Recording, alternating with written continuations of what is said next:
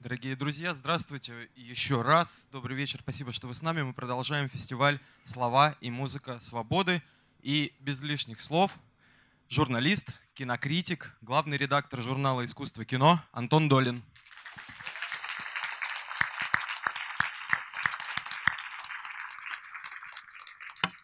Антон, пожалуйста. Здравствуйте, друзья. Добрый вечер. А, как вас много, как люди моему ужасу заняли даже ступеньки. Я не знаю, чем здесь можно кому помочь. Может быть, кому-то чем-то можно. А, в общем, а, сегодня а, план мой приблизительно, может, могу как-то, конечно, с вами корректировать, был такой. Я придумал в порядке импровизации тему сегодняшнего разговора и на эту тему чуть-чуть поимпровизирую перед вами. И после этого а, отвечу на вопросы. А, видимо, вопросы из зала тоже у нас какие-то предполагаются, да? Безусловно, будут вопросы из зала и будут вопросы из социальной сети ВКонтакте. Вы можете задать okay. вопросы и там. А сколько у нас а, есть времени? Все же задержалось немножко? Я думаю, чтобы... что часа полтора у нас есть. Часа полтора. Окей. В общем, давайте тогда будем пытаться приступать. И я, в общем, надеюсь, что мне удастся как-то всех удовлетворить.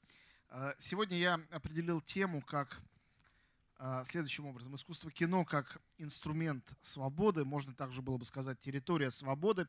Это очень, а, конечно, как-то ко многому обязывающая, звучащая, красивая такая формула, которую можно как угодно понимать и трактовать, но я имел в виду какие-то конкретные вещи, о которых попробую сказать. Я вспомню, наверное, в качестве такого маленького эпиграфа а, свое общение, к сожалению, ушедшее из жизни не так давно, а, Киры Георгиевны Муратовой, которая для нашего журнала «Искусство кино» была и нашим товарищем, соавтором, и нашим просто подписчиком и читателем на протяжении долгих лет и даже десятилетий. Я спросил ее как-то раз а, после премьеры ее фильма «Два в одном» в Сочи на кинотавре, говорю, я, можно глупый вопрос задам. Вот ваши фильмы всегда дают ощущение какой-то невероятной свободы. В чем причина этой свободы? Вот э, есть какие-то объяснения? Понятно, такие вещи как бы не объясняются, с ними просто рождаются. Но также не ответишь. И она очень быстро сориентировалась, сказала, говорит, вы знаете, свобода — это эклектика. Я не выбираю э, единого какого-то жанра, направления. Вот я везде сразу, и это и есть эта самая свобода. Я думаю, что э, это ответ на очень многие вопросы, и он такой технический, совершенно не пафосный, в том числе ответ э, на вопрос о формировании сегодняшней России, которая, конечно, очень много менялась, но а, ее эволюцию мы можем проследить в этом замечательном музее в Ельцин-центре, который я очень люблю, и сегодня после а, выступления и презентации надеюсь показать своему младшему ребенку, который со мной сюда приехал. Вот, и я назвал тему «Искусство кино как инструмент свободы», нарочно не закавычивая слова искусства кино. Кстати говоря, моя коллега Зара Абдулаева назвала свою книжку Акире Муратовой «Искусство кино». Вот. А, это и название нашего журнала, а, и просто некое понятие более широкое, в котором, мне кажется, нам удается в журнале ставить ударение не обязательно на слове «кино», но и на слове «искусство», переворачивать эту формулу, говорить э, не только о том, а, как люди снимают фильмы, что это за люди, что это за фильмы, но и о каких-то иногда ну, более широких, э, более глубоких, э, а, необычных вещах. Я некоторое время назад, собственно, в предыдущий раз был в Екатеринбурге с фестивалем датских фильмов, и это навело меня на мысль о а, таком начале для этого нашего с вами сегодняшнего разговора. Пока что было не начало, а просто преамбула. А, вот представьте себе эту картину. А, женщина гуляет по парку, в какой-то момент ей она проголодалась и хочется есть, и она заходит в кафе. Денег у нее немного, она заказывает себе какой-то салат, и пока ей несут салат, она наблюдает странную картину а, двое взрослых мужчин и еще одна женщина. Они сидят за столом. они уже поели, и вдруг один из мужчин, как капризный ребенок, а, устраивает скандал. Он встает э, из-за стола, он начинает подходить к другим столикам, дергать за рукава сидящих там и обедающих людей.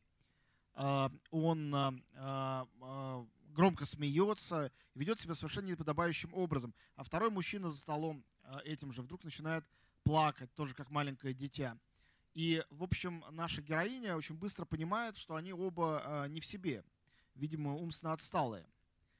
И э, официанту неуютно, всем посетителям неуютно, э, всем им как-то неловко, они не знают, как общаться с этими странными мужчинами. И, наконец, их выдворяют оттуда. Э, один из них успевает нашу героиню схватить за рукав и утаскивает ее за собой. Они все вместе садятся в такси, едут, и вдруг э, эта героиня понимает, что эти двое мужчин на самом деле притворялись что они совершенно нормальные, вменяемые взрослые два мужика, которые просто притворялись такими дурачками, и они хохочут и говорят, ну зато не пришлось платить по счету. И она не понимает, как такое могло произойти, а как они такое сделали. Это первая сцена из фильма Ларса фон Триера «Идиоты», выпущенного э, в 98 году, который весь рассказывает о команде молодых людей, таких своеобразных анархистов, протестантов, которые э, занимаются вот такой вот, вот бесконечной ерундой. Они занимаются этой ерундой, они, а, значит, а, занимаются этими дурацкими шутками, они провоцируют обывателей, они провоцируют, конечно, зрителей тоже. В фильме очень много всяких непристойностей, обнаженки и всякой вот такой вот, вот всяких таких пустяков, которые мы не привыкли в серьезном авторском кино видеть. А это очень серьезный фильм, который был показан на Канском фестивале в 98 году в рамках движения «Догма 95. Это движение, которому мы с журналом «Искусство кино» посвятили книгу, а, выпущенную а, буквально месяц назад. А, оно отметит в 2020 году вот-вот свое 25-летие. Оно было придумано Ларсом фон Триером, знаменитым датским режиссером, к столетию кинематографа.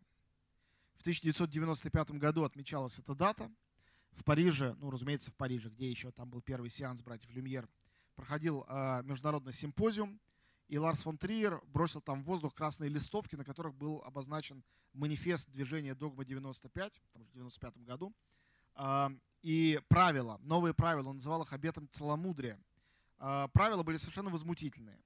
От правила снимать все только на живую камеру, никогда не ставить ее на штатив, до правила не указывать имени режиссера в титрах. Тогда казалось, что это идиотская шутка – а, идиотская шутка через три года вылилась в целую череду кинофильмов, которые, как считается, изменили историю кинематографа и предопределили кинематограф 21 века, который мы с вами смотрим сегодня. А, то есть это был шаг в будущее. Или в то будущее, которое тогда было будущим, а сейчас стало настоящим, и даже отчасти прошлым. А, и я подумал о том, что свобода заключалась тогда в том, чтобы сделать в реальности, в кинематографической реальности, совершенно то же самое, что э, сделали герои фильма «Идиоты» в своей выдуманной реальности. То есть повести себя совершенно непристойно, э, совершить те поступки, которые считаются неприличными, э, нанести вот эту пощечину общественному вкусу и перевернуть все э, с ног на голову таким образом, чтобы люди вдруг увидели кинематограф заново, как будто они его не видели никогда. Алексей Юрьевич Герман любил рассказывать притчу о человеке, который вырос взрослым, никогда в жизни не видел кино. Вырос на каком-то необитаемом острове. И ему взрослому его отвели в кинотеатр, он увидел фильм и ничего в нем не понял. Потому что он не знал этого условного языка кино. Мы все, когда идем в кино, соглашаемся, можно сказать, подписываем невидимое соглашение с тем, что некоторые условности мы будем принимать как реальность. Ну, вы все наверняка знаете а, эксперимент а, Льва Кулешова с монтажом, когда он монтировал лицо артиста Ивана Мажухина с разными а, предметами и людьми. И когда лицо монтировалось с едой, то у зрителя создалось впечатление, что лицо актера выражает голод. Когда с красивой женщиной казалось, что вожделение. А лицо было одно и то же. Оно не менялось. И мы принимаем за правило, что если есть лицо, а потом еда, то это голод. Мы уже с этим все соглашаемся. Можно ли сломать это соглашение? Это и есть вопрос свободы. Потому что свобода – это когда мы отказываемся от э, невидимых правил, к которым мы привыкли, которые мы даже не обдумываем, мы их не пытаемся осмыслять. Они просто существуют у нас по дефолту, по умолчанию. Мы их впитываем с молоком матери. Мы их не можем даже сформулировать, но они все равно есть. Каковы эти правила в кино? Их не так много, но они есть. Э, первое правило кино — это искусство, которое всегда связано с техническим прогрессом. Кино невозможно вне этого прогресса. Да, пока не изобрели киноаппарат, не появился кинематограф. Хотя идеи кинематографа содержатся уже в Платоновом мифе о пещере или в наскальных росписях. Это так. А, и этому догмату о технике а, Ларс фон Триер бросил вызов, а, приспособив к кинематографу ту технику, которая считалась э, не кинематографической. В частности, вот эту вот живую самодеятельную камеру – ну и ряд других вещей. Например, он отказался от синхронной, от э, э, дополнительной записи звука, от музыки закадровой, от спецэффектов, от элементов жанра, да, еще одна вещь, еще одна договоренность. Кино всегда относится к какому-то жанру. Есть такое замечательное э, французское издание э, «Котиден де спектакль», до этого был «Парископ». Это такой э, досуг в Париже, где расписание всех кинотеатров. И там указывается фильм с коротким описанием, и всегда указывается жанр. Если даже жанра нет, он непонятен, указывается жанр драма. И, конечно, люди, которые особенно свободные в кино, как в искусстве, они пытаются отказаться от этого жанра. Самые великие отказываются от жанров. Например, э, очень многие комедии э, Шекспира на самом деле очень драматичны, а во многих его э, трагедиях присутствуют комические элементы. Вы все помните могильщиков из Гамлета или Шута из Короля Лира или Меркуцио из Ромео и Джульетты. То есть юмор неотделим от драмы и наоборот. Но это только один из примеров. Их существует множество. Ну и, конечно, а, самое главное, кино требует денег, оно не может быть бесплатным. И а, Ларс фон Триер со своей догмой попробовал эту догму тоже опровергнуть. И а, они, догматики, Триер и его товарищи, снимали кино если не за бесплатно, то за копейки. И, как выяснилось, были провидцами. Сегодня открытие YouTube показывает, что кино может снять каждый. И э, смартфоны, которые, в свою очередь, э, повторяют э, гениальное изобретение братьев Люмьер, да, ведь гениальность Люмьеров была в том, что их аппарат кинокамера был в то же время проекционным аппаратом. Представляете себе, тот же самый аппарат, на который снималось кино, он мог показывать кино. И сегодня мы такой аппарат, почти каждый из нас держит в своем кармане. Можем, можем на него снять кино и можем посмотреть кино. Это одновременно экран и камера. И, э, казалось бы, это две разные стороны баррикады. Режиссер и зритель или оператор и зритель. Оказывается, нет. Оказывается, это может все быть в одной маленькой коробочке, которая помещается каждому из нас в карман. Которая, конечно, дает ту самую свободу, вроде бы мифическую, но реальную. Э, в начале 70-х годов Луис Бунюэль снял один из моих самых любимых фильмов за всю историю. Фильм называется «Призрак свободы». Название никак напрямую в фильме не отражается. Фильм состоит из череды историй, каждая из которых кажется завязка какого-то фильма. Как только завязка сказана, она заканчивается, начинается завязка следующего фильма. Все эти фильмы не сняты, и в то же время это складывается в единый фильм. И это и есть свобода. Свобода от рассказа. Свобода от обязательства рассказать вам от начала до конца фильма какую-то историю. Этого тоже может не быть. И Бунюэль вместе с Дали доказали это давным-давно, когда кинематограф только изобретал себя в фильме «Андалузский пес», который, думаю, многие из вас смотрели, а кто не смотрел, он доступен в YouTube, нашем главном сегодняшнем инструменте свободы. Вот. Эм, и, конечно, а, это тоже вызов, и мы все понимаем, что это призрак свободы. Все равно мы не можем обойтись без камеры той или иной. Мы не можем обойтись без экрана. Они нам необходимы. Без этого нет кино. Но выход за их пределы всегда существует. А, в замечательном фильме, который вы все еще увидите, он еще не вышел, выходит на следующей неделе, Райана Джонсона а, «Достать ножи». Этот режиссер сам вышел немножко за рамку а, того кинематографа гранд-спектакля, большого зрелища, в который он себя загнал с предыдущей картиной «Последний джедай». Это фильм из вселенной «Звездных войн». И сделал фильм «Малобюджетный детектив», который является очень нетипичным детективом, хотя, кажется, притворяется Э, таким, э, такой имитацией Агаты Кристи. И э, он повесил замечательную картину на стенку коридора потайного, очень важного для сюжета, я не буду спойлерить, боже упаси. Знаменитая картина испанская, она называется, не, не помню сейчас название, но это фактически такой Магрит за 150 лет до Магрита. Там герой картины, мальчик, вышагивает к нам навстречу из рамы. Такая техника называется тромблей по-французски, то есть обман зрения. Кинематограф, конечно, по отношению к живописи обман зрения.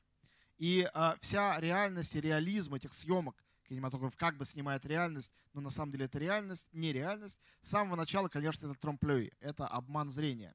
И в этом обмане тоже есть свобода и того, кто обман осуществляет, и того, кто решает поддаться на этот обман или не, не поддаться.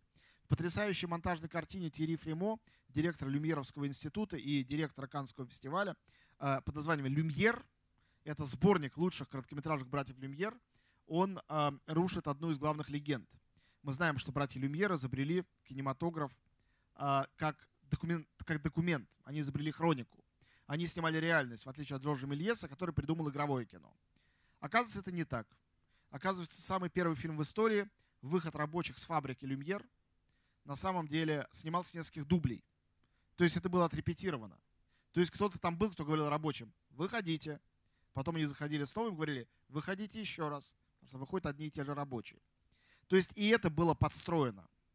Ну и все вы знаете, что знаменитый фильм э, Флайерти «Нанук с севера», э, классика документального кино, на самом деле был постановкой. Кинематограф полон этих иллюзий. Он полон этих вопросов. Один из вопросов, на который не существует ответа, который мне кажется ужасно увлекательным и интересным, это вопрос о том, есть ли вообще противопоставление между развлечением и искусством? Все-таки кино это скорее развлечение или кино это скорее искусство? Кажется, что это какой-то устаревший вопрос. Да ничего подобного. Только что Мартин Скорсезе своим э, выступлением против студии Marvel подтвердил еще раз важность этого вопроса и невозможность дать на него однозначный ответ. Потому что, конечно, когда Скорсезе говорит про марвеловские кинокомиксы, что это не кино, он имеет в виду это не искусство. Просто это прозвучало бы слишком оскорбительно. Но, конечно, все понимают, что технически это, разумеется, кино. Технически кино даже Сарик Андреасян. Мы не можем ничего с этим сделать. А, вот. А, а, и, конечно же, Марвел это тоже кино. И более того, это и есть то самое кино, которое символизирует сегодняшний день. Тем не менее, смешно вспомнить, что самый главный сенсационный фильм этого года тоже снят по комиксам. Это фильм «Джокер». И что, будучи снятым по комиксам, этот фильм является омажем, то есть данью почтения конкретно Мартину Скорсезе. И в частности, богато цитирует его фильм «Таксист». Фильм «Таксист» был протестом против Вьетнамской войны, в том числе главный герой был ветераном Вьетнама, попадавшим в Нью-Йорк. Трэвис Бикл, сыгранный а, Робертом Де Ниро, один из величайших образов кинематографа 20 века, был таким же, хотя и совершенно другим бунтарем, как и нынешний герой кинематографа 2019 года Джокер, который не мог бы родиться на свет, если бы не те самые комиксы, которые сегодня пытается презирать Мартин Скорсезе. Вот такая вот странная двойственность.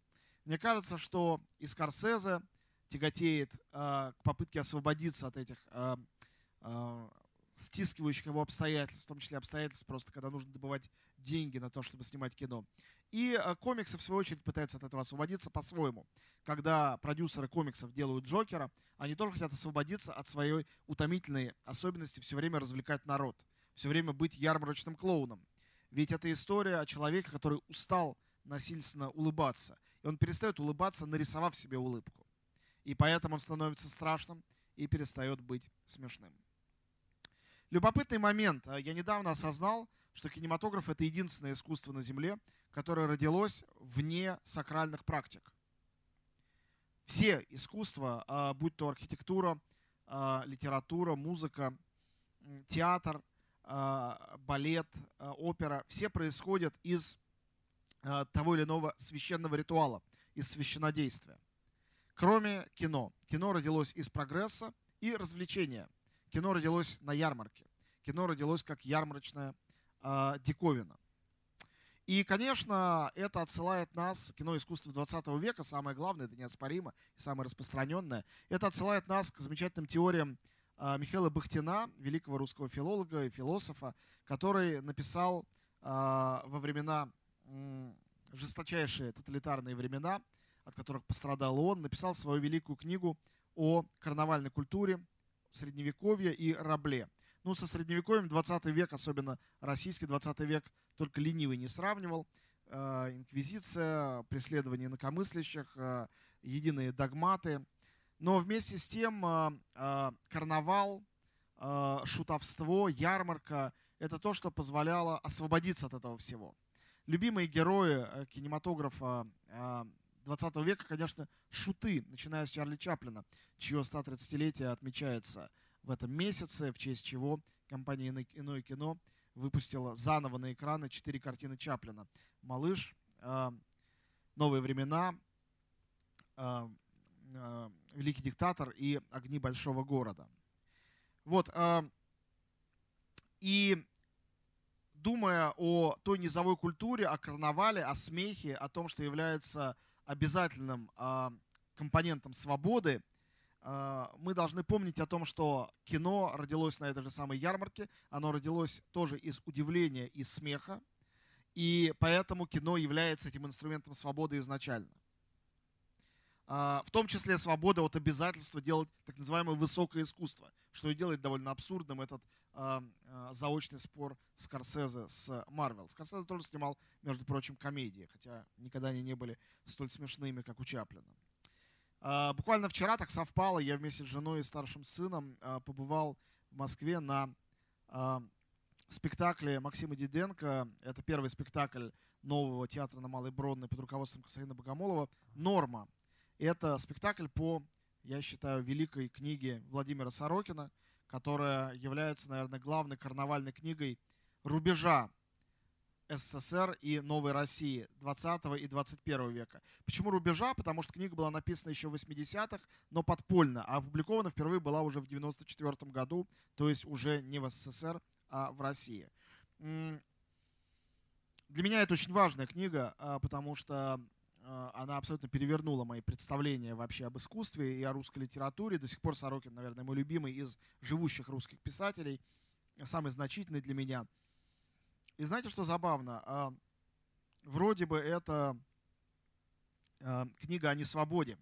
Она об обязательстве каждого человека, каждого гражданина СССР раз в день обязательно съедать свой маленький кусочек говна. Это и есть норма. Ну, для тех, кто не читал. Вот, и это привело к тому, что эту книгу многие читали как какое-то извращение такое, маркиз де Садовское, что, э, как говорили люди из э, движения, теперь уже, по-моему, забытого, идущие вместе, что Сорокин колоед, вот, мне очень просто нравится это слово. Э, не мог э, упустить возможность произнести его с этой сцены. А, но, как вы сами понимаете, это просто очень наглядная и а, такая пахучая метафора, от которой однажды ее услышав или прочитав, очень трудно отделаться.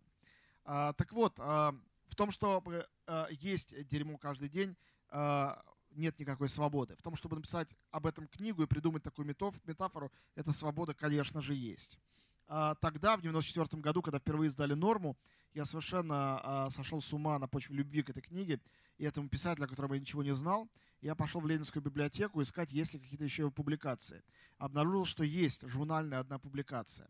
Это была а, потрясающая книга, даже не знаю, как определить ее жанрово, ну, допустим, повесть «Очередь» где такая же метафора несвободы, вечная советская очередь, превращалась в художественную свободу, поскольку а, вся эта книга, весь этот текст состоял из бесконечного количества реплик, а кто произносил реплики, не было сказано.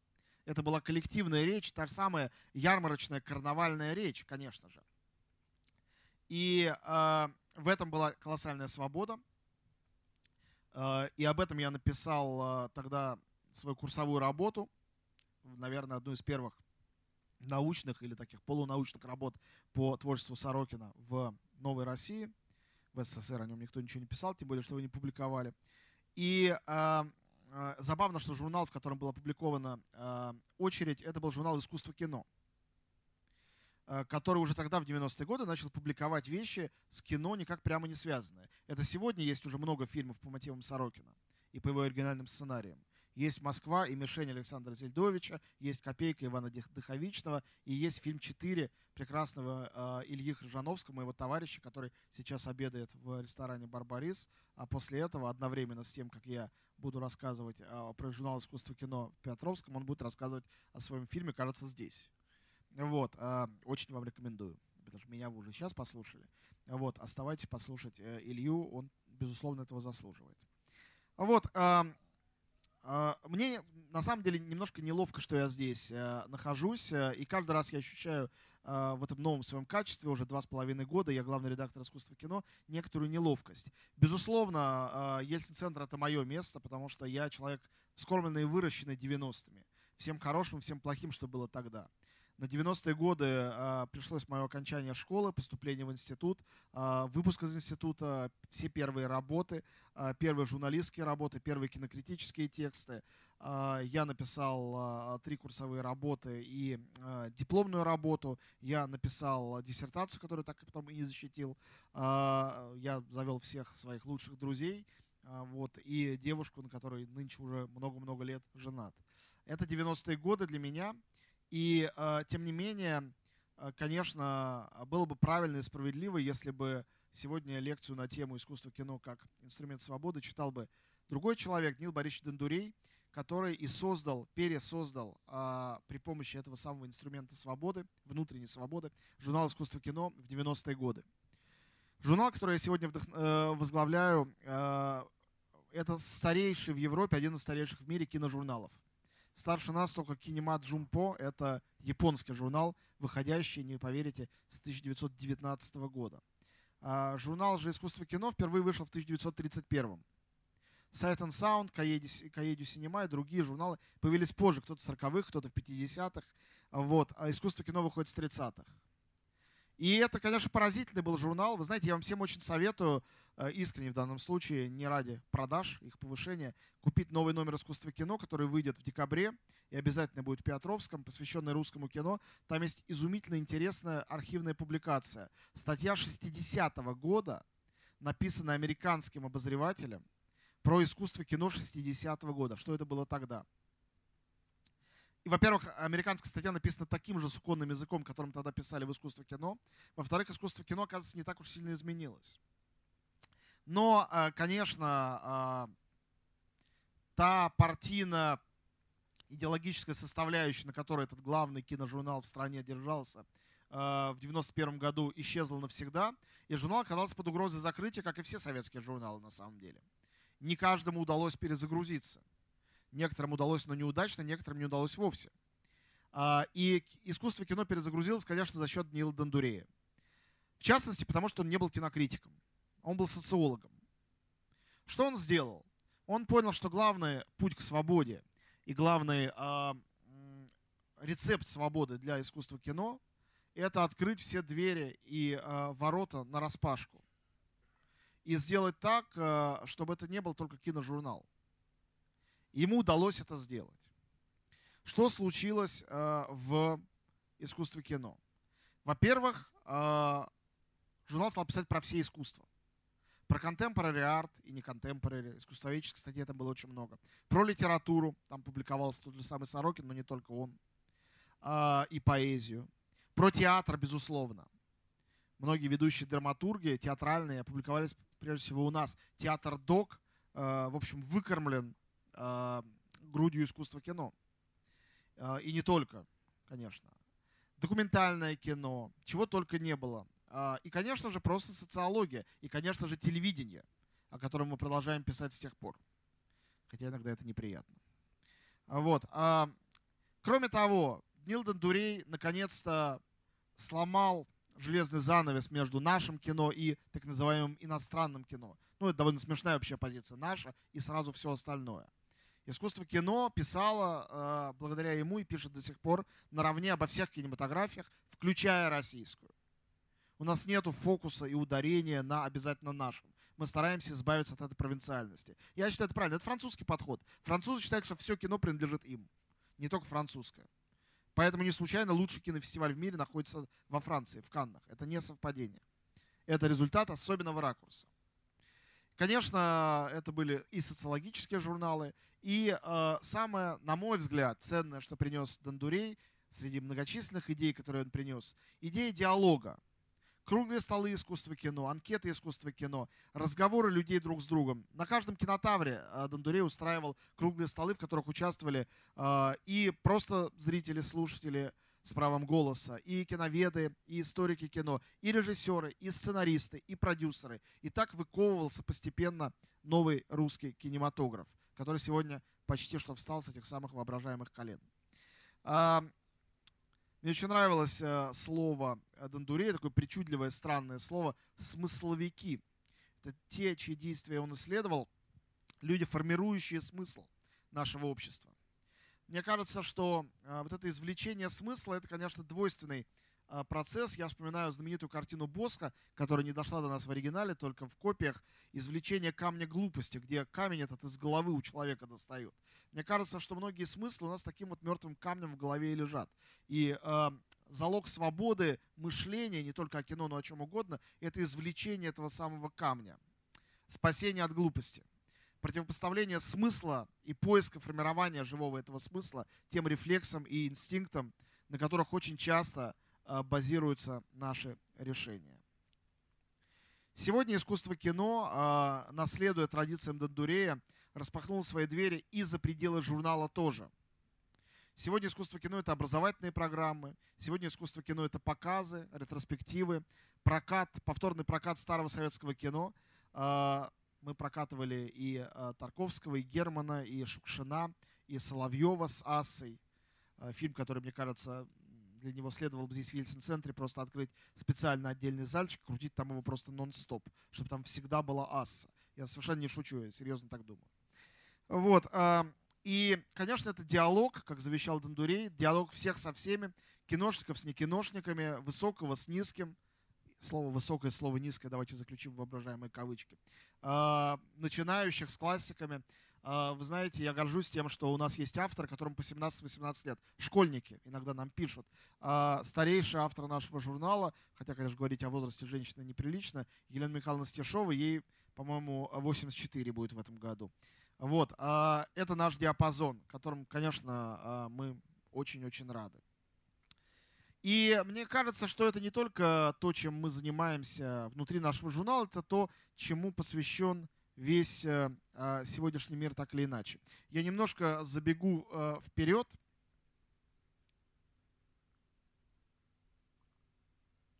О новом, совсем недавно выпущенном в конце октября номере «Искусство кино» я буду рассказывать в Петровском сегодня в 5.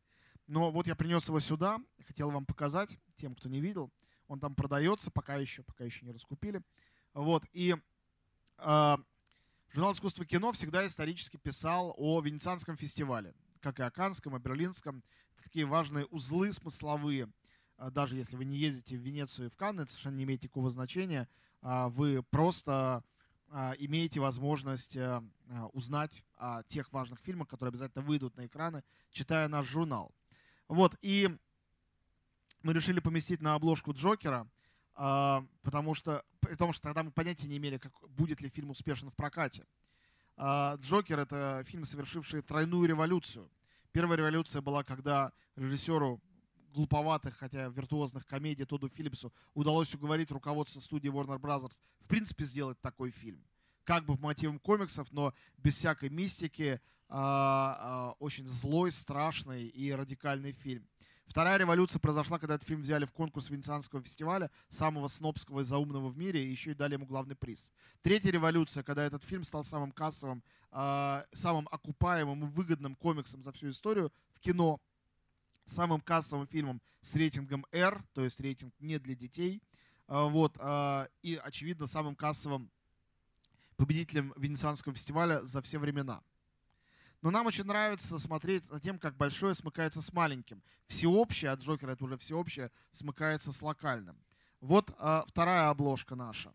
Это а, репортажный кадр из павильона Литвы малюсенькая Литва сделала малюсенький павильон на Венецианской биеннале искусств, настолько малюсенькие, что поскольку вход туда был бесплатный, каждый раз, когда они выступали, а раз в неделю они с утра до вечера давали там это представление, выстраивалась очередь, люди стояли по два, по три часа, чтобы туда попасть. Это пляжная опера. Люди э, в плавках и э, купальниках на пляже, который установлен как декорация внутри старинного а, венецианского а, здания. Они лежат и поют о конце света, который приближается. О том самом конце света, о котором, конечно, говорит нам метафорически тот же самый Джокер. И вот этот маленький павильон, попробуйте сосчитать, сколько людей в принципе видели эту оперу. Понятно, что их очень мало. Их никак не сравнить с аудиторией гигантского голливудского фильма. Тем не менее, а, одновременно «Золотого льва» получил фильм «Джокер», и а, вот этот вот маленький, а, сравнительно малобюджетный, уж точно не голливудский фильм «Литовский павильон». Но ведь одновременно с этим у нас остановился впервые за 10 лет и новый лидер мировых сборов. 10 лет самым кассовым фильмом в мире за всю историю оставался, оставался «Аватар». Фильм, кстати говоря, тоже об экологической катастрофе. А теперь э, это «Мстители. Финал». Картина о э, спасении мира от конца света. Э, потому что, конечно, нам уютнее смотреть то, где нас кто-то спасает, пусть даже это, очевидно, вымышленные герои. Примерно половина этого номера посвящена э, завершению киносериала о «Мстителях». Вот, э, я хотел немножко еще рассказать о русском кино. Э, у нас нет на это сейчас много времени, потому что пора уже, конечно, переходить к э, вопросам и ответам. Но я, пожалуй, что просто установлю несколько тезисов, которые, если кто-то из вас захочет в своих вопросах, можно будет конкретизировать, развить и довести до более полноценных реплик. У нас очень интересный год. Я думаю, что мы сейчас уже можем себе позволить подвести его итоги. Все-таки уже снег лежит, и скоро Новый год. А, два важных фильма, фактически противоположных, в то же время близких, премьера которых состоялась одновременно в Сочи на кинотавре, сделанных женщинами. Одна из них дебютантка, хотя известная, другая менее известная, это ее второй фильм. Это «Верность» Нигины Сайфулаевой, фильм «Сенсация», собравший уже 100 миллионов рублей в кинотеатрах. Дело, конечно, не в деньгах, а в количестве зрителей для столь маленького скромного фильма. И «Давай разведемся» Анны Пармас, который на этой неделе вышел в прокат.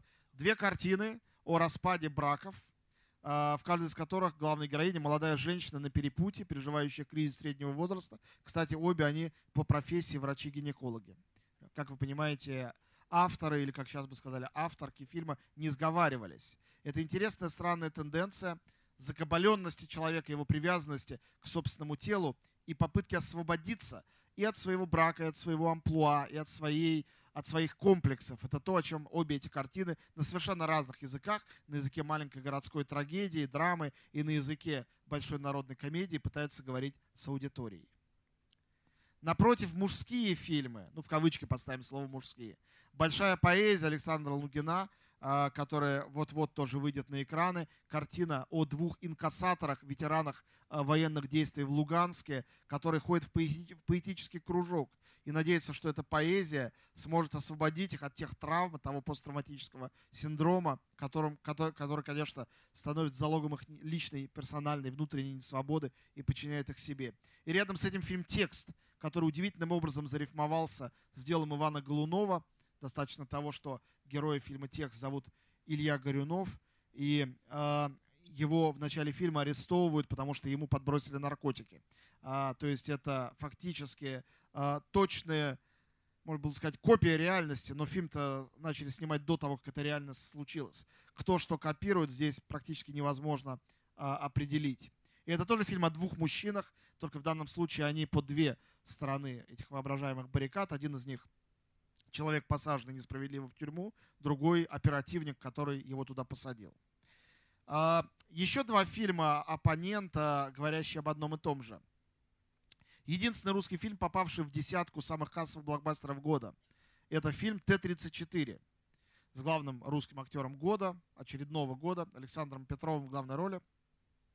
Он же сыграл в тексте. Его же мы скоро увидим в фильме «Вторжение» Федора Бондарчука на Новый год. А, очень большое кино о победе русских над фашистами. И рядом с этим фильм Кантемира Балагова «Дылда», малобюджетный, скромный, попавший на Каннский фестиваль, получивший там две награды, э, двинутый в сторону Оскара, совершенно справедливо, Российским Оскаровским комитетом. Фильм о, э, не о двух мужчинах, как в Т-34, а, а о двух женщинах, не на войне, а после войны, в постблокадном Ленинграде. И вообще не об убийстве друг друга, а об одиночестве и поиске любви. И другие два э, э, проекта, которые я не могу не соединить, особенно перед лекцией э, Илюши Хржановского, э, это фильм, с которого для меня, или кинопроект, с которого для меня начался 2019 год, «Дау. все-таки для меня это огромное кино, которое 10 лет делал и к финалу этого десятилетия доделал, демонтировал Илья Хрожановский. Колоссальный полудокументальный, полуигровой, а, то ли фильм, то ли арт-проект, а, базирующийся на биографии и личности Льва Ландау, но очень далеко от него ушедший, а, поразивший своим радикализмом даже европейцев. Фильм показывали только в Париже, в России нет. Там слишком много не симулированного реального секса, мата и других недопустимых для нашей не очень свободной в этих отношениях страны вещей. И с другой стороны, фильм, который стал сенсацией года для всего мира и говорит о России, но сделан без малейшего нашего участия. Это сериал «Чернобыль», а, который как бы подводит итог а, всему этому смотрению назад, смотрению в советскую эпоху, и который возвращает нам катастрофу чернобыльскую. Даже сценарий фильма устроен так, что он замыкается. Фильм начинается с момента сразу после взрыва и приходит к тому, как мы видим, как этот взрыв случился. Своеобразный порочный круг, который не отпускает нас от этого самого проклятого прошлого. И, как выясняется, не только нас, но и весь мир, потому что у сериала невероятно высокие рейтинги. Его смотрят, награждают и в Америке, и в Англии, и во Франции. И мы видим, что а, в каждой стране этот фильм смотрят не как фильм про СССР, но как фильм про здесь и сейчас про э, наше сегодняшнее и про то же самое ощущение и э, ожидание конца света, что и э, «Мстители», «Джокер» или э, «Павильон Литвы» на Венецианской биеннале. Все эти разные формы искусства, размыкаясь в разные стороны, говорят об очень близких вещах. И, пожалуй, в этой интертекстуальности, в этой разомкнутости тоже рецепт свободы, хотя совсем не веселый, а скорее печальный. На этом я свой, э, э, может быть, слегка сумбурный э, монолог завершу. Спасибо большое за внимание. И буду очень рад ответить на вопросы, если они у вас есть. Большое спасибо, Антон. Позволю задать себе первый вопрос. Вы в, своей, в своем спиче очень удачно вернули кавычки в название «Искусство кино» как инструмент свободы, вспомнили Даниила Борисовича. Он выступал здесь 22 э, сентября 2016 года с лекцией а, «Культура запрещает развитие экономики», в которой как раз пытался э, показать, мне кажется, у него это здорово получилось, как вот эти самые э, смысловики в противоположность силовикам, может быть, даже, да, тоже известной как бы фигуре такой сегодняшней культурной, политической, как эти люди институциализируются. И, конечно, такой институцией сегодня, Даниил Борисович об этом не говорил, но очевидно является журнал «Искусство кино». Когда Даниил Борисович ушел, многие мои знакомые здесь э, люди, которые следят за, за кино, любят кино и вообще следят за, за, за развитием культуры, переживали, кому же перейдет вот эта, а, а, вот, вот эта институция. Все были очень рады, когда узнали, что это будете вы. Оставлял ли Даниил Борисович какие-то рекомендации к развитию? Или вот как у вас вообще сложилось представление о том, куда эта институция должна двигаться и какую роль должны сегодня эти смысловики играть в современной культуре, в современной России? Я не знаю, насколько это вообще э, э, интимная информация, но я вряд ли бы согласился э, вообще принять на себя этот, эту ответственность, этот груз искусства кино, если бы э, мне не сказали, что это, собственно говоря, ну, предсмертная просьба Данила Борисовича. Я человек, воспитанный журналом. А, я понимаю, что со стороны я для многих кажусь таким а, а, не силовиком, не смысловиком, таким попсовиком, который пришел откуда-то из программы «Вечерний Ургант», чтобы высокое искусство разрушать. Чтобы поставить я... Джокера на Да, да, абсолютно. Журнал. Вот, стопроцентно, что для многих это так, но я с этим смиряюсь изначально, и делать нечего. Но, вы знаете, я же не один этим занимаюсь. В редакции продолжает работать. Одно время даже продолжала чудесная Нина Зархи, которая скоро тоже не стала, но мы успели поработать вместе. А, я, моя первая серьезная статья о кино была опубликована в 2000 году или в начале 2001 в любом случае почти 20 лет назад уже в искусство кино. Нил Борисович и Зара Абдулаева просто как бы поверили меня как автора. Я ведь человек без киноведческого образования. И пригласили меня туда написать. И, а, наверное, это был, был один из тех моментов, когда я понял, что я вообще серьезно хочу заниматься кинокритикой. А, то есть это был какой-то долг, который я возвращал журналу. Сегодня там работает и Елена Михайловна Стишова и Нина Цыркун. И э, мой первый зам, собственно, Зара Абдулаева, которая э, ну, жена Данила Борисовича и э, автор искусства кино на протяжении там, многих десятилетий уже. Э, и мне кажется, и Зара мне об этом говорит, и Тата Дондурей, дочка их, э, что все, что мы делаем, абсолютно в том направлении, в котором Данил Борисович собирался это двигать. Не было этих ресурсов, которые мне за счет моей как, попсовости как раз, видимо, и удалось привлечь. А, и я, конечно, очень горжусь какими-то чисто техническими вещами, что вы входите, ну, в Ельцин-центр это понятно, это как раз неудивительно, но вы входите в кинотеатр «Октябрь» в Москве, там на кассе рядом с попкорном продается журнал «Искусство кино», и люди его покупают. Я этим очень горжусь, честно, я считаю, что это серьезное достижение. Вы знаете, при Нил Борисовиче а, последние годы журнал в техническом смысле, содержательно он был прекрасен. Он, в общем, загибался. А, ну, время было не для толстых журналов. И никто не удивлялся тому, что вот тираж уже там 1400, по-моему, экземпляров, а, и он, конечно, не распродавался. А сейчас? Сейчас, э, ну вот этот э, джокеровский номер мы сразу напечатали 4000 экземпляров. Предыдущий был 4,5 с Тарантино на обложке. Он уже полностью распродан. Ну, в общем-то, это все равно остается таким штучным товаром. Да, но для толстого журнала интеллектуального 300 страниц каждый номер, 6 журналов в году. Это вообще огромный тираж. Он гораздо больше, чем тираж большинства книг, переводных даже каких-то романов, не знаю, там людей, получающих букеровскую премию. Мы продаемся лучше и больше. И меня самого это, в общем, удивляет, но это так. А, и это при том, что есть возможность, конечно, купить онлайн, PDF-версию. Это я говорю про бумажный номер. Вот. А, ну и все вещи, которые мы делаем, а, показы с обсуждениями, эти ретроспективы и прочие образовательные программы, это все, о чем Данил Борисович мечтал. Мы же это много раз с ним обсуждали. Он был человек гениальный в смысле еще легкости общения. Мы с ним а, на улице сталкивались довольно много раз. Вот идешь, идешь, идет на встречу Данил Борисович. Он всегда был портфель, в котором всегда был свежий номер журнала. Он его доставал, давал, говорил, кстати, кажется, тут есть ваша статья. Часто ее там не было, неважно. А, вот, но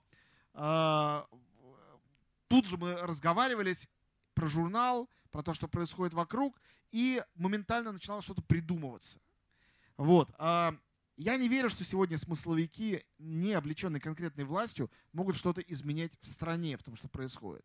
Но менять что-то в головах, а, конечно, мы этим занимаемся все время. И а, у нас не бывает статей, я надеюсь, которые являются просто описанием фильма и оценкой, хорошее кино или плохое, зашло или нет, смотреть или нет. Для этого существует огромное количество других СМИ. Мы э, используем кино... Остальные. Ну, ну, многие остальные, да. Мы используем кино как э, ну, какую-то площадку, это дно, до которого надо нырнуть и дальше оттолкнуться ногой и куда-то всплыть к свету вот, чтобы появился что-то другое, какой-то новый смысл. И я очень надеюсь, что нам удается его формировать в каждом номере и не превращается это в рутину. Например, а, для меня предмет тоже очень большой гордости. У нас не бывает номера, в котором у нас не было бы от трех до десятка авторов-дебютантов. У нас в каждом номере все время появляются молодые новые авторы. Или не молодые. Иногда это вообще почтенные известные люди, просто никогда не писавшие. В предыдущем номере нам э, написал э, э, текст и дал гигантское интервью, рассказал свою концепцию «Игры престолов» Павел Паперштейн. А про Твин Пикс для нас писал Олег Кулик, например. я вот этим очень горжусь, я очень радуюсь, что эти люди приходят, это тоже ломает вот эти вот барьеры между видами искусств, между видами текстов. Тексты иногда у нас появляются совершенно неожиданные. Вот э, микроспойлер. Зина Пронченко, она одна из самых талантливых критиков сегодня, мне кажется. А с моей подачи начала писать в искусство в кино уже довольно давно. Она, э, мы с ней договорились, что она пишет текст про фильм «Большая поэзия». Она написала его в форме поэмы, рэп-поэмы.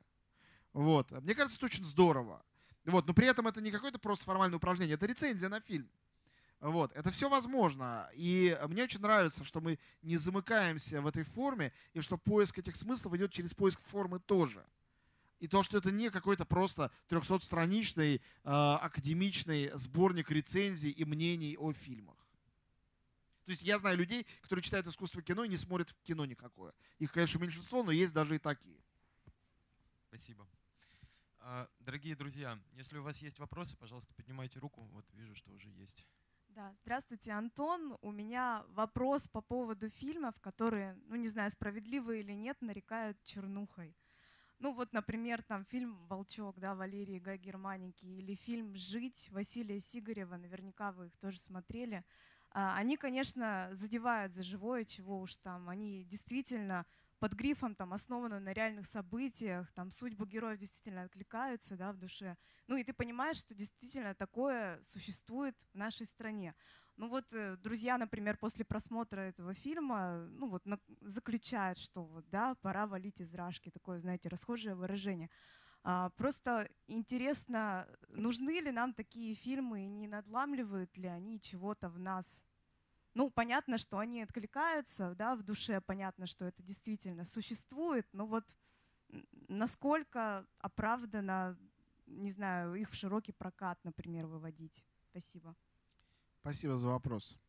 Ну, сразу несколько как бы замечаний. Не вам замечаний, а замечаний по поводу той темы, которую вы подняли. Во-первых, нужны ли такие фильмы? Это вопрос, который каждый должен сам себе задать и на него дать ответ.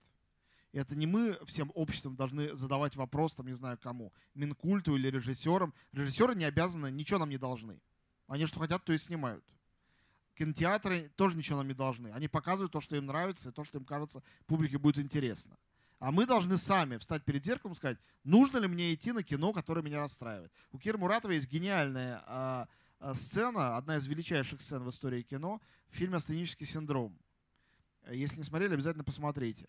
Там а, фильм начинается как а, очень драматическая история женщины, которая потеряла а, возлюбленного, и она ходит, страдает, э, ну, ясно, что ей очень плохо. Ну, типичное авторское кино. Потом э, проходит там сколько-то времени, не знаю, 20 минут, полчаса, и вдруг это кончается. Идут титры финальные, и мы понимаем, что это было только начало фильма, и зажигается свет, и э, на экране мы видим зрительный зал, людей, которые это смотрели. И на сцену выходит какой-то модератор, вот такой же вот примерно интеллигентный человек, говорит, вот давайте теперь мы с вами поговорим о фильме, поговорим о сложном кино, о кино э, Муратовой, Сакурова, Германа. А люди в это время валят из зала толпой. И камера их снимает и показывает, как люди выходят и говорят, ну я не знаю, я, зачем мне такое кино показывать? Я расстроился, я не хочу расстраиваться, я так на работе устал. Зачем мне это, это нужно все? И это законный вопрос, понятный, но вопрос зритель должен задавать себе сам. Как он в этом зале оказался? Зачем он туда пришел? А, ведь можно то же самое спросить и про а, Э, Шекспира, люди плачут в конце Ромео и Джульетты. Некоторым не хочется плакать, им хочется смеяться. Почему они читают Ромео и Джульетта вместо того, чтобы почитать «Двенадцатую ночь», например? Я совершенно не в шутку задаю вопрос. Серьезно. Вы знаете, что в Древней Греции после трех трилогий трагедий показывали обязательно комедию. А, ну, у каждого свои способы как-то поднять себе настроение. А, это к разговору о том, нужны ли такие фильмы. А, что касается широкого проката, такие фильмы не выходят в широкий прокат в России. Он довольно узкий.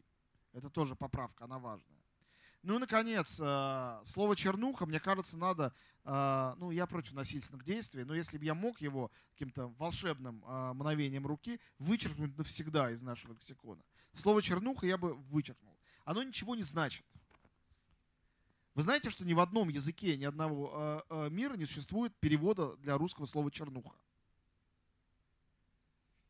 Просто попробуйте сказать чернуха по-английски, или по-французски, или по-немецки, или по-итальянски, или по-японски. Вы не найдете аналога. А знаете почему?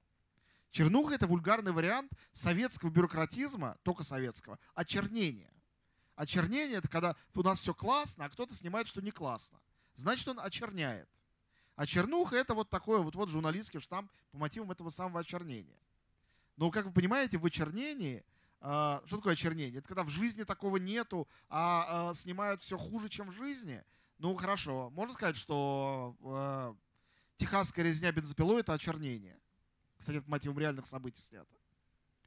Или что психоз э, Хичкока — это очернение. Или изгоняющий дьявола. Редко дьяволы вселяются в девочек. А взяли и сняли фильм целый про это. Как будто каждую девочку вселяется дьявол. Нехорошо.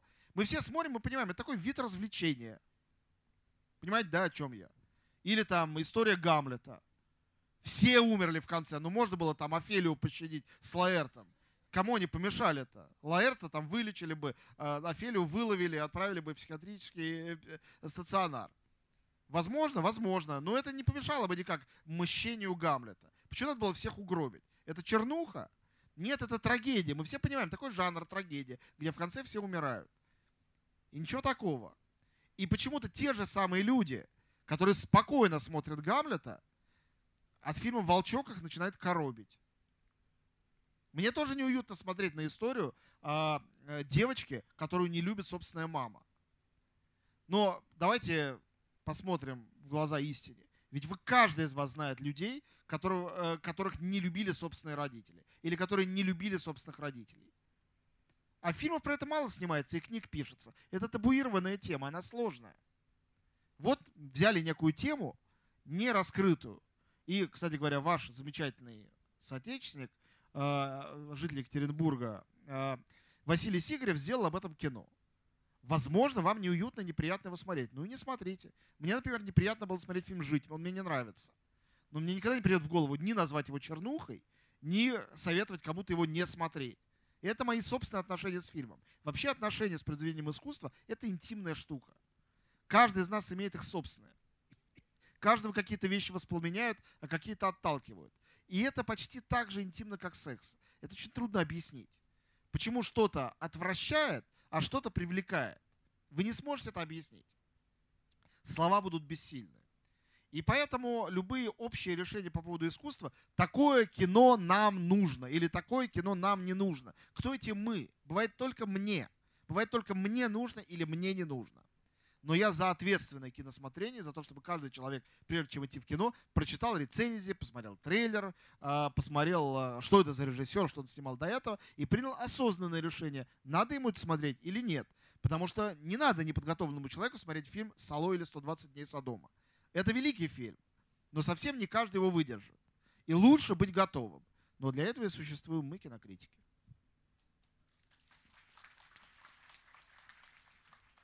Позволю себе зачитать вопрос ВКонтакте. Мне кажется, он хороший, потому что про будущее.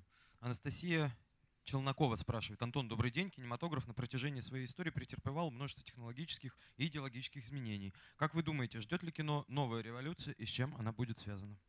ждет и не одна. Революция происходит э, почти постоянно. Они не всегда технологические, хотя бывают и технологические тоже. А, понимаете, э, ну, например, э, там, изобретение цвета или звука, э, это, конечно, революция. И отказ от чего-то из этого, там, Догма 95, это тоже революция. Вот. Но революция может быть и чисто тематической, э, когда вдруг самым кассовым фильмом всех времен народов становится там «Титаник», это тоже революция. А, именно фильм «Катастрофа», именно такого рода, именно в конце 20 века, это все не случайно. Революции очень много. Мне кажется, что 2019 год революционный. Мне кажется, что мы пережили революцию в этом году, хотя мы, может быть, этого сами еще не понимаем. Как минимум в том, что в течение одного года впервые в истории э, кинокомикс стал самым кассовым фильмом «Мстители. Финал». А ведь это субкультурный жанр. Он не для всех. В отличие от «Аватара», все когда-то смотрели какие-то фантастические сказки. Или «Титаника». Вот это были лидеры. Это фильмы для всех. «Мстители» не для всех. Там вообще ни черта не понятно, если не смотрел предыдущих фильмов. Но он самый кассовый, а значит, наибольшее количество людей на планете пошло смотреть именно эту картину. Это же жутко интересно. Не революция ли это? А ситуация с Джокером, Получается, что два главных фильма года, один коммерческий, а другой содержательный, э, это фильмы по комиксам. Вот вам революция. Она произошла. Она готовилась с долгим э, развитием кинокомикса в последние 10-15 лет. И, э, ну вот, мы подошли к этому моменту. Считайте, что у нас такой 1917 год. А когда там начали снимать там, «Железного человека» или «Темного рыцаря», это был там 1905 подготовка. Вот. Что будет дальше, непонятно. В следующем году может появиться какой-нибудь еще фильм, который опять что-то сломает или изменит. Возможно, «Ирландец» Скорсезе, кстати, всем вам советую его посмотреть, я его еще сам не видел. На следующей неделе на Netflix премьера 27-го.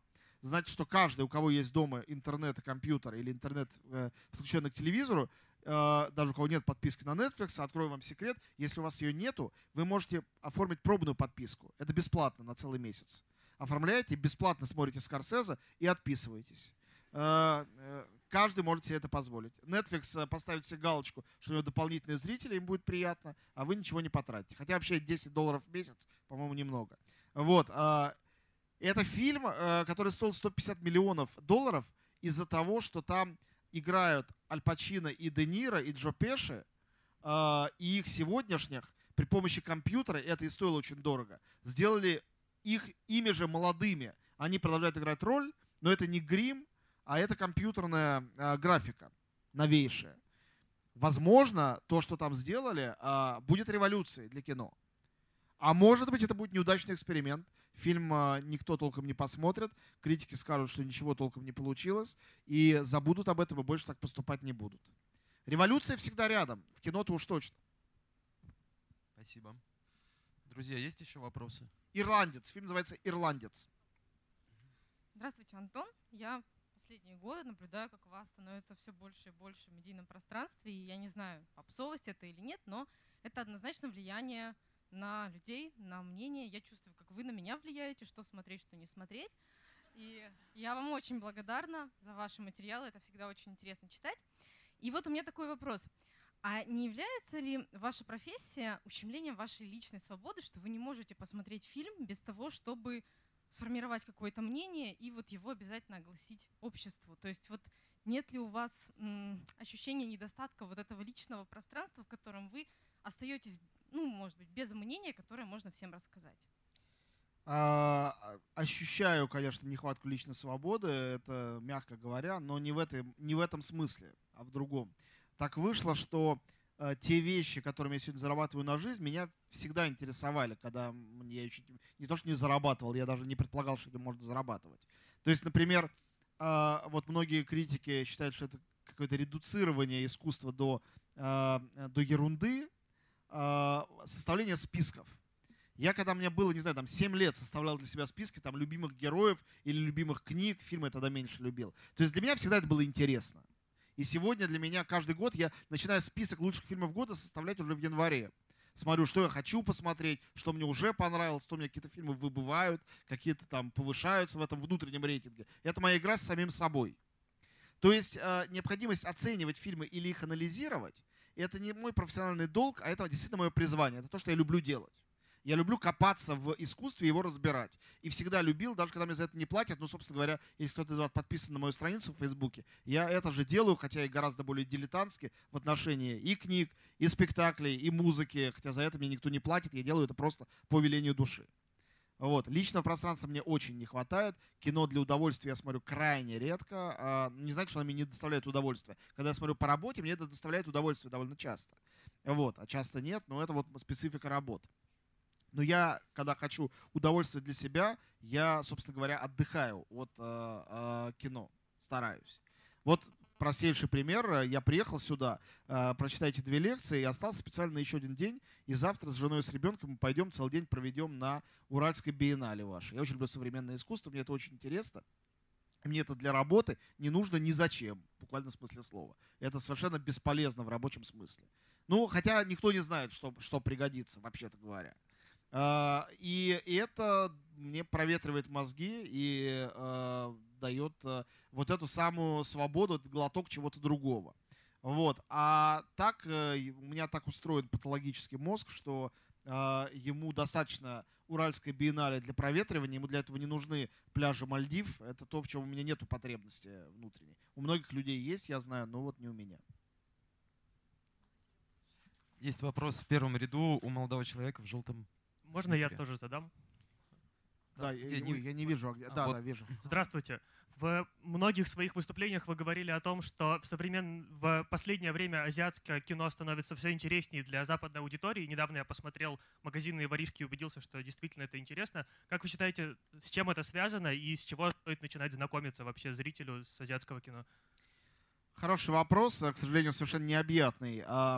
А, а, с чем связано? Ответ очень простой. Мы все живем в иудео-христианской парадигме, а, условно европейской, к ней относится и Америка, и Россия. Мы, хоть мы сейчас находимся на границе э, как бы Европы и Азии, все равно психологически, культурно Россия часть Европы, конечно, и Америка такой дериват э, тоже происходит из Европы, и Австралия и так далее и тому подобное. Как не пытаются вытаскивать какие-то аборигенские культуры, все-таки их уже слишком потоптали для того, чтобы вытащить их на поверхность и сделать более главными. А азиатская парадигма другая. И из-за этого мы, с одной стороны, очень долго ее не знали совсем, а с другой стороны, когда сейчас а, падают культурные границы, люди путешествуют по всему миру, есть интернет, есть телевидение, а, стало гораздо проще это узнавать. И азиатское кино просто технически хлынуло в наш мир и в наши головы, и вообще азиатская культура. Раньше это было дозировано.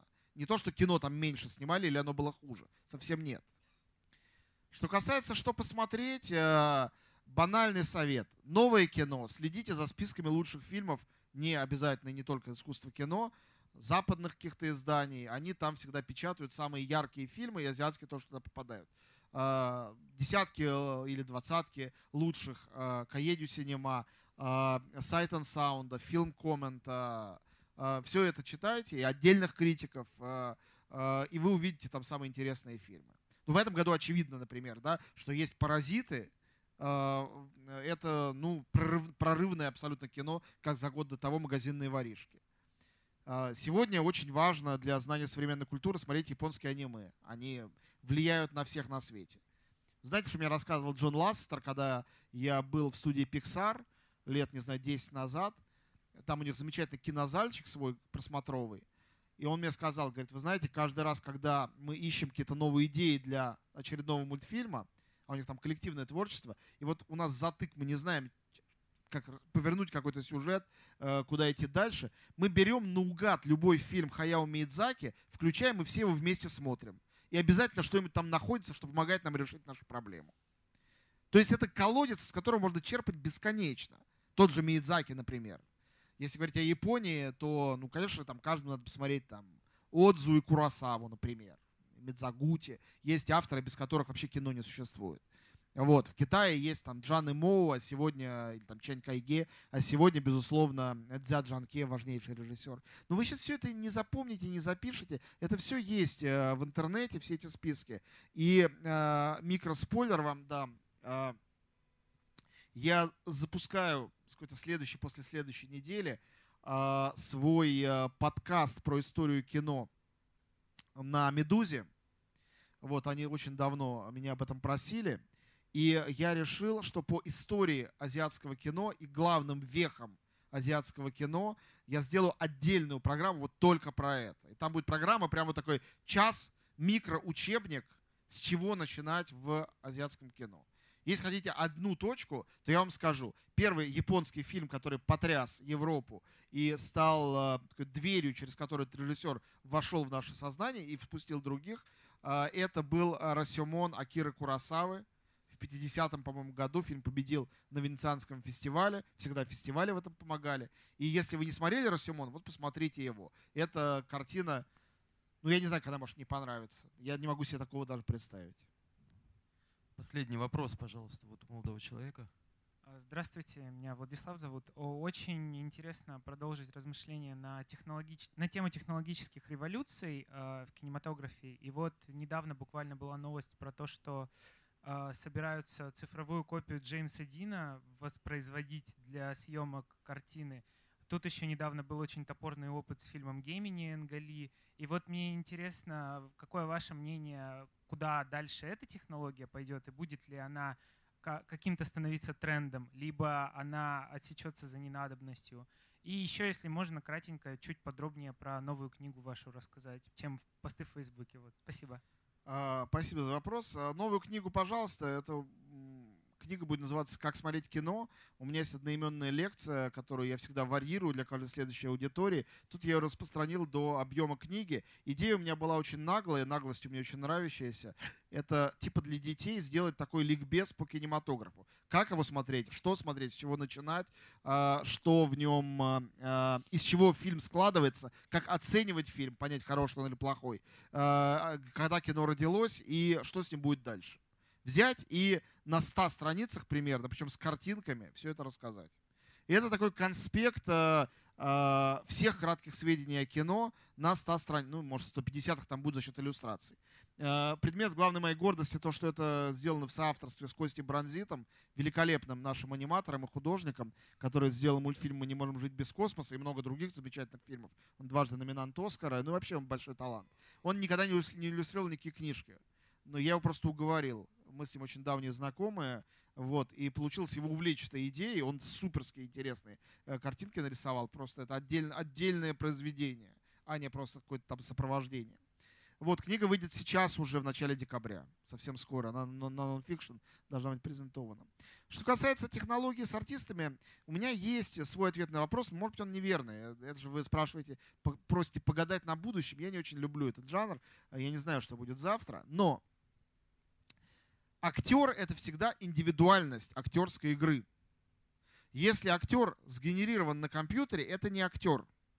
Это компьютерная симуляция какой бы она ни была реалистической, если даже реализм будет стопроцентным, в ней не будет той души, которая есть в актере, его таланта. Потому что актеры хороши не внешностью, они хороши талантом. А что такое талант? Это способность все время меняться для актера и все время удивлять внутренней энергией и харизмой. Эти вещи невидимые, их невозможно сконструировать, их невозможно искусственно создать. То есть, ну просто нельзя это сделать, как бы вы ни старались. Потому что иначе нас бы давно не удивляли, не интересовали актеры. Ну, я думаю, что нет ни одного человека здесь, который, смотря фильм «Джокер», не задавался бы вопросом, как он это делает. Мы смотрим, у нас в голове это пульсирует. Даже если нам не нравится, просто непонятно как. Вот он смеется этим диким смехом. Ну, понятно, что это технически сделать невозможно. Это не техника, это что-то совершенно другое. Вот, э, поэтому как бы технология не развивалась, актеры никуда не денутся. Вот эти вот слова «скоро актеры не будут нужны», все это смешно. А с кого они будут рисовать это все, если не с актеров? Вот. А, что касается... А, что-то еще вы технологическое сказали, тоже актерское.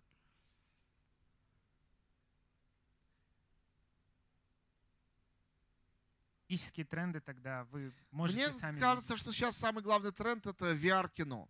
VR уже есть, кино для одного, когда надевается каска на голову, вы оказываетесь внутри пространства киношного. А, а фильмов VR, по-настоящему интересных, именно фильмов, снимается мало. Технически это очень интересно, но большие режиссеры за это редко берутся. Но иногда берутся. Уже и Цай Минлян это делал, и Иньериту это делал. А, то есть, ну, кто-то в эту сторону смотрит. Мне кажется, нас ожидают а, произведения искусств, такие значимые в области VR, рано или поздно. Вот, и в это я верю, и мне это кажется очень интересной как бы тенденцией. Но будет ли это революцией или отдельной субкультурой, сказать совершенно невозможно.